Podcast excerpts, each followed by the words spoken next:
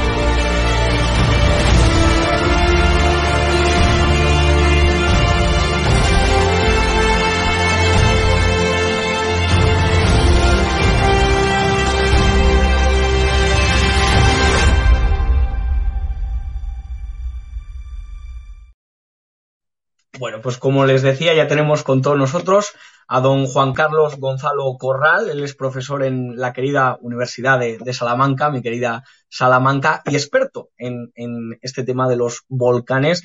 Don Juan Carlos, ¿cómo está usted? Hola, buenas noches. Muy bien, gracias por invitarme. Bueno, es, es un gusto.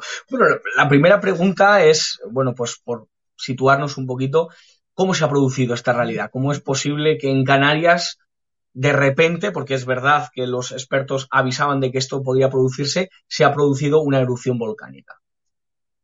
Bueno, eh, se ha producido porque Canarias, todas las islas de Canarias son volcanes. ¿eh? Son volcanes que han estado funcionando durante miles y millones de años. Eh, antes de que existir las islas, Canarias era un fondo oceánico, era el fondo del mar. Y de ese fondo del, del mar surgiendo las distintas islas, unas antes, otras después, unas son más grandes, otras más pequeñas, y, entonces es lógico, esto ha pasado siempre y seguirá pasando. ¿eh? La, escala de tiempo geológico es muy diferente de la escala de tiempo humano. Eh, usted ha comentado antes que la última erupción en La, en la Palma fue eh, en 1971. Bueno, realmente ha habido otra que, ha sido submarina y no ha llegado a emerger, que ha sido la del Hierro, que ha sido hace dos o tres años. Pero bueno, en cualquier caso, fijándonos en, la del Teneguía del 71, 50 años en geología no son absolutamente nada. Es un, un lazo de tiempo eh, insignificante.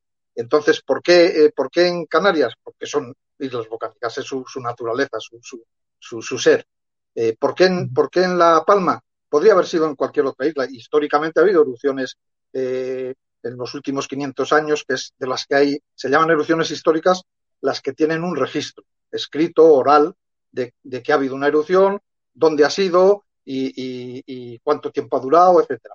Esas, estas erupciones históricas que en las Islas Canarias pues son una, veintena, 20, 30 erupciones, han, sido en todas las islas. En 1700 en, en Lanzarote, en, en, Tenerife eh, ha habido varias en, ese, periodo y, por supuesto en, en y, y Tenería y otra que otra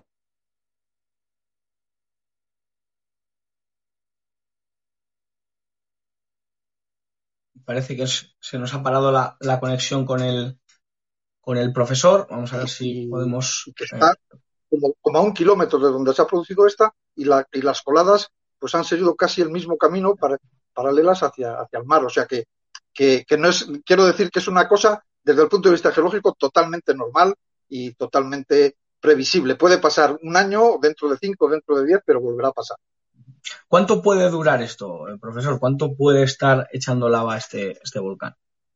Bueno, eso es, eso es difícil de saber porque depende de muchos factores, del, magma que suba hacia arriba, de, la, porque realmente cuando han empezado a, a sentirse los sismos, los terremotos, los primeros Mm, que, que, los tenían registrados, pero que al ser muy pequeños no, los percibe la población, los primeros han empezado a una profundidad aproximadamente de 20-25 kilómetros de profundidad. Y, y han ido, eh, y, el, el, aviso de proximidad de la erupción es porque han ido viendo en los registros que, hace el Instituto Geográfico y, y, la, y, el Instituto de Vulcanología de Canarias, los, que, los científicos que controlan y que tienen monitorizado eh, la isla, han ido viendo que cada vez eran más superficiales, hasta que en los últimos días estaban a profundidades de un kilómetro menos. Entonces, eh, eh, no es solo el, magma que haya cerca de la superficie, sino que puede ser el que está, pues eso, a unos pocos kilómetros, sino el magma que pueda venir de esos 25, 20, 25 kilómetros en profundidad. Entonces, es difícil de, predecir. Eh, el único criterio que, y bueno, además ahora son las etapas iniciales de la erupción que todavía no se ha estabilizado, digamos, y entonces pues también no, no se puede calcular muy bien. Eh, los científicos que están allí pues miden gases, miden deformación del terreno, que no es solo los sismos que se producen, sino la deformación del terreno. Eh, antes de producirse la erupción, eh, la, esa zona de la isla había sufrido una deformación de casi 15 centímetros, que podemos decir, bueno, eso es una ridiculez, pero 15 centímetros es una cifra muy importante de deformación del terreno. Eso quiere decir que en profundidad se está metiendo el magma y está empujando hacia arriba. Y, se tiene que hacer hueco, se tiene que hacer sitio hasta que empieza a salir. Entonces depende de muchos factores. El único criterio que tenemos que nos pueda aproximar un poco es la historia. El ver las erupciones históricas, esta que, comentaba de San Juan, por ejemplo, o la del Teneguía, que son las dos últimas que ha habido precisamente en La Palma, que, han sido pues erupciones del mismo tipo, de tipo estromboliano, con, con actividad explosiva relativamente pequeña, que luego pasa a actividad efusiva, es decir, a coladas de lava, y esas, en el caso de, de Teneguía, me parece que fueron unos 20, 25 días de los que duró la erupción, y en la de San Juan del 49, eh, creo que fue algo más, como unos 45 días, una cosa así. Entonces, en principio, sin que esto se pueda asegurar, ¿qué sería lo más probable? Pues que fuera algo parecido. Y entonces estaríamos hablando, pues eso, de, de, dos, tres semanas o, o, cuatro o cinco semanas, probable. Bueno, vamos a ver lo que, lo que dura, sobre todo por la expectación. Efectivamente. Eh, la verdad que también le quería preguntar, eh, la verdad que el cambio climático hoy en día parece que es el culpable de todo, es, digamos que se le echa la culpa de, de todo, pero realmente este volcán es por culpa del cambio climático, tiene algo que ver el cambio climático en todo, en todo esto, como han dicho algunos que, que van de sabios. No, no. El, cambio climático eh, no tiene nada que ver, porque son procesos totalmente diferentes. El cambio climático es un proceso que está relacionado con la atmósfera, con la circulación de la atmósfera, los gases en la atmósfera, la temperatura, etcétera.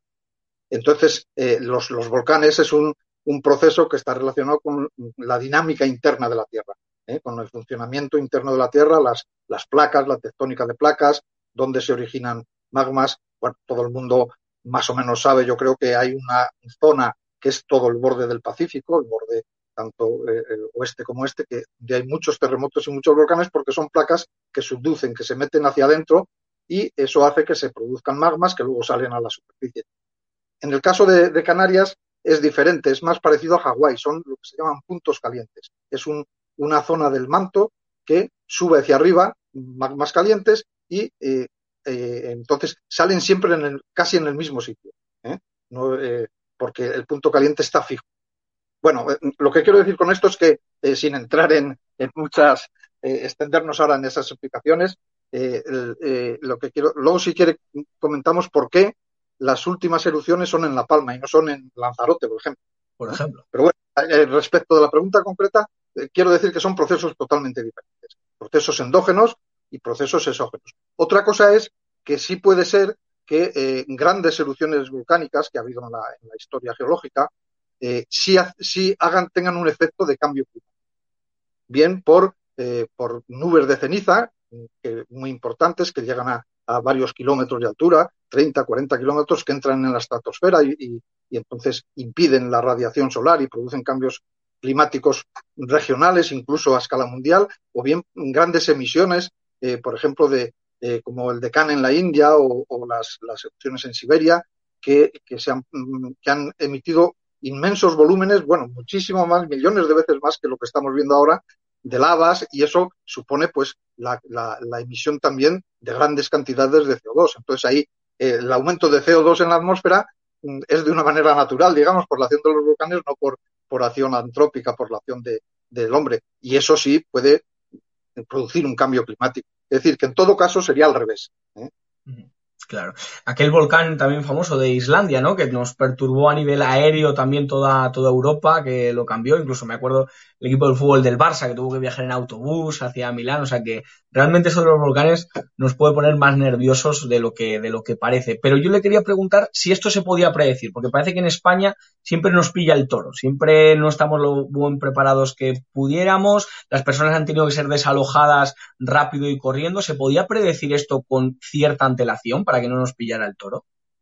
Sí, de, y de hecho se, ha eh, comentaba antes eh, la evolución de, Hay tres factores y de hecho yo creo que en cierto modo se, se, ha, se, ha, se ha predicho relativamente bien. No se ha predicho quizá el momento exacto de la erupción, porque ese es más complicado, pero ya se, ya se, había, eh, se había pasado al, nivel amarillo. lo que llaman el semáforo volcán tiene básicamente tres niveles. Es verde, amarillo, naranja y rojo. Cuatro. Eh, verde es que está todo bien, no hay ningún problema. Amarillo, que ya lo habían declarado hace una semana o más, a, propósito de los indicios que había, eh, que quiere decir que mm, hay actividad y que, bueno, no se sabe cómo evolucionar, pero hay que estar preparados. Entonces, la gente debe informarse cuáles son los puntos de evacuación, eh, tener preparado, digamos, eh, para, para, salir corriendo, para hacer la evacuación, etcétera. Una serie, estar atento a los avisos que den las autoridades y demás. Y cuando se pasa ya al, nivel naranja o nivel rojo, que sería ya erupción inminente o que ya ha empezado la erupción, entonces ya se produce la, evacuación. Entonces, ciertos pasos de esos ya se habían dado. Se estaba viendo que los sismos, los terremotos eran cada vez más superficiales y cada vez más, más eh, frecuentes. Se estaba viendo que los gases también estaban cambiando. Había cada vez más cantidad de CO2, eh, de emisiones de CO2, incluso de gases de azufre, etcétera, que es también un indicio premonitorio de, que, el magma está subiendo hacia arriba. Esto lo que indica eh, la deformación del terreno. Se, estaba viendo también por, por eh, puntos GPS que están controlados que se había deformado el terreno. Esto indica que el magma está subiendo hacia, arriba. Lo que no se, puede predecir exactamente es en qué momento rompe, porque eso depende de varios factores parece ser que, el factor último fue un terremoto más grande que hubo eh, justo antes, la mañana antes de la, la erupción, eh, de, ese ya lo sintió la, población, de, no sé si llegó incluso a cuatro de magnitud. Normalmente los terremotos, cuando son de menos de tres de magnitud, no se sienten, la población no lo siente. Cuando son de más de tres de magnitud, ya si, si, se, si se notan, se siente por la mayoría de la gente. Y entonces podría ser el, digamos, el, el, disparador de, la erupción, ese terremoto más fuerte. Pero ya se, ya se estaba hablando que podía haber una erupción y se estaban preparando los planes de evacuación, etcétera. Entonces, de alguna manera sí se, sí se había previsto ¿eh? y, quizá solo faltaba decir, eso ya es mucho más difícil predecir el día o la hora. se va a producir una erupción pronto, pero el día y la hora es difícil de saber. Y por otro lado, pues eh, Canarias son volcanes, todas las islas de Canarias son volcanes, es una zona volcánica. Entonces, pues eh, sabemos que más pronto o más tarde se van a producir erupciones. De hecho, en, en, La Palma, pues se han producido históricamente esas dos que decíamos. Bueno, se han producido más, pero las más recientes, mm. digamos, son del 49 y del 71, y esta de ahora. Seguramente dentro de otros, quién sabe, 15, 20, 40 años habrá otra, casi seguro. Mm. Para, si me permite la comparación, los cristianos, como la venía el Señor, que no se sabe muy bien, se, va, se van viendo los tiempos, pero no se sabe el día ni. Se sabe pero en el caso de las erupciones, lo otro ya, pues bueno, cada uno tiene sus creencias y son muy respetables, pero en el caso de los volcanes, en el caso de Canarias, es seguro que va a haber más erupciones. ¿eh? no, no, sabemos cuándo, pero seguro que sí sí que la, se producen. Y, por ejemplo, eh, la flora, el terreno, ¿cuándo se va a poder eh, recuperar todo lo que está siendo dañado por este magma que se está depositando sobre un terreno que evidentemente es un bien natural? Eso, eso mm, hablaríamos de miles y, de cientos, miles o, millones de años. Eh, depende. En las zonas de, cenizas, donde cae material más fino, ¿eh? pues posiblemente se regeneran antes. Pero las zonas de lava, las, los malpaíses que llaman en Canarias, que esta es una lava típica de malpaís, si, si, si se han fijado en la, en la televisión, las imágenes que se ven, no, no, son exactamente como, aunque son de una composición parecida, pero son más, más densas, no son como las de Hawái, esas que corren como ríos, sino que van como cayendo como trozos. ¿eh? Es, eh, se, va, la lava está fundida por dentro, pero por fuera va cristalizando y va formando fragmentos de roca que son los que van cayendo. En los libros de texto dice que el avance de estas coladas, que son las que llaman de tipo AA, es como un caterpillar, como un tractor oruga. Y efectivamente, así van avanzando y estas se llevan por delante todo, porque el, el, el poder que tienen es, es, es eh, todos esos metros cúbicos de lava empujando, pues eso no hay quien, no hay quien lo pare. Eh, entonces, eh, estábamos hablando, perdón, que se me... Sí, de recuperar, recuperar el, el ah, terreno. Sí. Entonces, eso, eso tiene que pasar. De hecho, estábamos hablando antes de Timanfaya, Timanfaya que está en Lanzarote, y la erupción fue en 1700 y pico, finales del siglo del siglo XVIII. Y ahora vas a, vas a Lanzarote y donde están las, las malpaíses estos, mm, salen algunos musgos, alguna cosa así, pero y han pasado ya más de 200 años. O sea que, el regenerar eh, suelos fértiles, sobre todo en las, en las coladas de lava como esta que, que estamos viendo, pues van a pasar miles de años. Mm. En las zonas que... de, eh, claro. sí, perdón, en, la, en, las zonas del cono volcánico donde han caído cenizas, pues seguramente en menos años, al ser materiales mucho más finos, son más, más alterables y, digamos la vegetación puede, puede empezar, empezar a prosperar antes. Tampoco mucho, porque de hecho en, por ejemplo, las cañadas del Teide, que hay también muchos material, material fino, cenizas, ¿eh? pues tampoco hay una vegetación exuberante y son también miles de años los que han pasado eh, desde las erupciones que, llenaron esa, esa zona de la cañada del Teide. O sea que miles de años y no millones. ¿Qué tan peligroso es que esa lava pueda llegar al mar, que llegue al mar y, y acabe depositándose en el océano? Bueno, eso eh, mm, cuando la lava, lava, llega al mar, lo que hace es que evapora el agua. Hay un, un, contraste de un contraste de temperaturas entre la lava caliente y el agua del mar relativamente fría. Entonces lo que se forman son grandes nubes que son fundamentalmente vapor de agua, agua que se evapora y al contrario la lava se enfría y se solidifica más rápidamente que si fuera simplemente por la acción de, del enfriamiento en la atmósfera. Entonces, en ese sentido, pues no, eh, no supone peligro. Puede haber peligro si estamos muy cerca de, de, ese, de, esa interacción, puede haber peligro en el sentido de que puede haber explosiones, digamos, explosiones de vapor de agua. ¿Mm? Eh, y eso pues puede tener un riesgo. Y puede haber también un cierto riesgo de que los gases que acompañan a estas coladas de lava, que esencialmente son eh, eh, CO2, pero también hay algunos gases de azufre, claro, pues hagan combinaciones con el agua. Entrar en contacto con agua, pues los haces de azufre pueden eh, pueden hacer compuestos de tipo ácido sulfúrico, como la lluvia ácida, cosas de estas. Eso Entonces, le iba a preguntar, ¿se puede producir esa lluvia ácida? Sí, sí, la lluvia ácida, en el caso de, de, las, de que hubiera um, un, simultáneamente al penacho de gases que está saliendo en el, volcán. En las lavas no, porque las lavas ya llevan muy pocos gases. Precisamente cuando la lava eh, fluye y no sale de forma explosiva es porque ya no hay gas. Cuando, cuando esto que vemos, esas eh, fuentes de lava, que son, se llaman así, eh, lava fontaine, son como una fuente que hay en una plaza de estas bonitas, que a veces iluminan, pero en vez de ser de lava es de, magma, y sale de esa manera constante. Ahí sí hay muchos gases, porque precisamente esa salida en forma de fuentes por la acción de los gases. Y ahí, aunque la mayor parte son vapor de agua y CO2, pero también hay gases de azufre. Si simultáneamente a esa, a esa nube de esa nube de, de, gases que está encima del volcán y que el aire la mueve hacia un lado hacia otro, simultáneamente hay lluvia, ¿eh? si viniera un frente eh, de una borrasca, lo que sea, pues entonces sí puede producirse esa lluvia ácida por la mezcla de eso, de los gases de azufre, ¿eh? que pueden ser importantes en algunos casos la, la abundancia y, y, la, y la interacción con el agua. Y eso, pues sí, tendría efectos sobre los cultivos, incluso sobre las personas o sobre la maquinaria o sobre la infraestructura. Sería una lluvia ácida, efectivamente. Bueno, vamos, vamos a ver qué, es lo que sucede. ¿Qué piensa usted de la teoría del tsunami? Que esto pudiera producir un, tsunami dentro de, un tiempo. No, el tsunami no, porque el tsunami es cuando se produce eh, los tsunamis relacionados con, con, las erupciones volcánicas es cuando la erupción es submarina.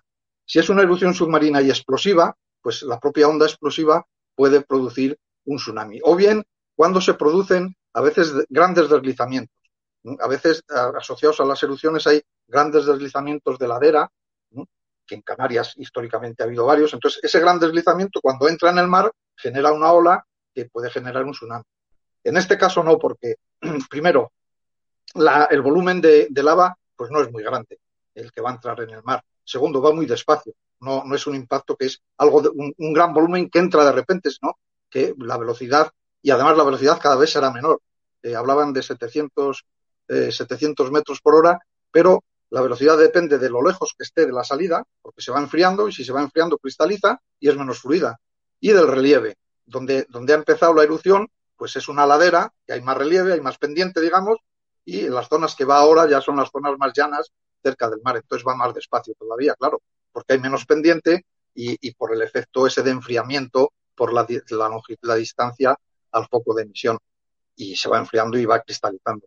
Entonces, no, lo único que, además que pasa es que cuando llega al mar se, se para antes porque se, se, se, enfría y cristaliza del todo y se para. No, no hace ningún efecto puede tener algún efecto local sobre la fauna marina porque aumenta la temperatura del agua, pero un, efecto relativamente local. Y tsunami, desde luego, son otros, otros procesos los que originan los tsunamis. Nos quedamos más tranquilos, la verdad, y sobre todo la, población de, de allí, de La Palma. Usted seguro que ha escuchado las declaraciones de la ministra Reyes Maroto acerca de, bueno, que esto podría atraer al turismo. ¿Usted cree que se puede banalizar con algún tipo de volcán en esta manera, en este ámbito de decir, bueno, pues que la gente vaya a visitarlo y, pueda hacerse las fotos. ¿Cree que cabe en algún volcán del mundo la capacidad de, banalizar de esa manera? Hombre, siempre es una situación mm, ciertamente de, riesgo, pero sí hay, sí hay actividades volcánicas, eh, mm, por ejemplo en Hawái, que son eh, actividades mm, menos explosivas incluso que esta, eh, en las que sale la lava lavas de forma más tranquila y tal, que teniendo unas ciertas precauciones de distancia, etcétera, pues se pueden, se pueden visitar, como por ejemplo los geysers en Yellowstone o este tipo de cosas. Eh, siempre es, eh, es, un riesgo, pero, pero sí que hay en muchos sitios del mundo, si hay una actividad turística, o en Islandia hemos visto recientemente, eh, recientemente ahora con, con, la última erupción que, que ha habido, eh, que había, gente que incluso que eso sí, eso sí es una imprudencia. Una cosa es verlo desde una cierta distancia y otra cosa es eh, arrimarse a hacerse perritos calientes y esas cosas, porque eso sí tiene un riesgo no solo de, quemadura, digamos. Tenemos que tener en cuenta que cuando la, esas lavas que están incandescentes están a más de mil grados y cuando ya está negra, cuando ya mm, ya se ha, se ha, cristalizado, se ha enfriado, eso no quiere decir que, que, ya esté fría, sigue estando a una temperatura bastante elevada y además hay riesgo de, cuanto más cerca estemos, de riesgo de estos gases que decíamos que pueden acompañar, que pueden acompañar a la lava. Entonces, eh, bueno, quizá lo, lo que sí es un poco desafortunado es el momento de hacer esas declaraciones. Ahora no hay que pensar en eso, ahora hay que pensar en, en el riesgo que corre la gente, en el riesgo que corren las, las propiedades, las, las casas, las infraestructuras y en cómo ayudar a toda esta gente y cómo solucionar eh, los problemas de ahora. Si luego, dentro de muchos años, puesto que el daño ya está causado y eso no, no lo vamos a poder evitar realmente, eh, es, eso puede servir como de, de atractivo, pues no lo sé, ¿eh?